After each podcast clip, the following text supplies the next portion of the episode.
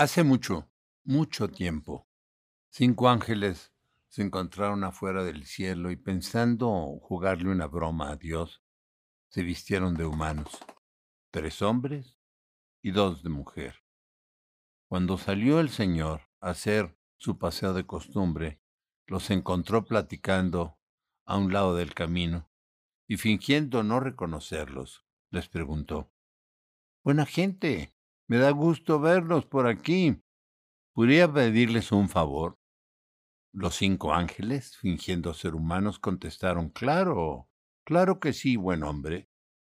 Dios celebró la broma y con una sonrisa, y de inmediato les pidió, ya que conocen el camino, inviten a todos los humanos que quieran dejar sus títulos y posesiones a cambio de los regalos de disfrutar el cielo.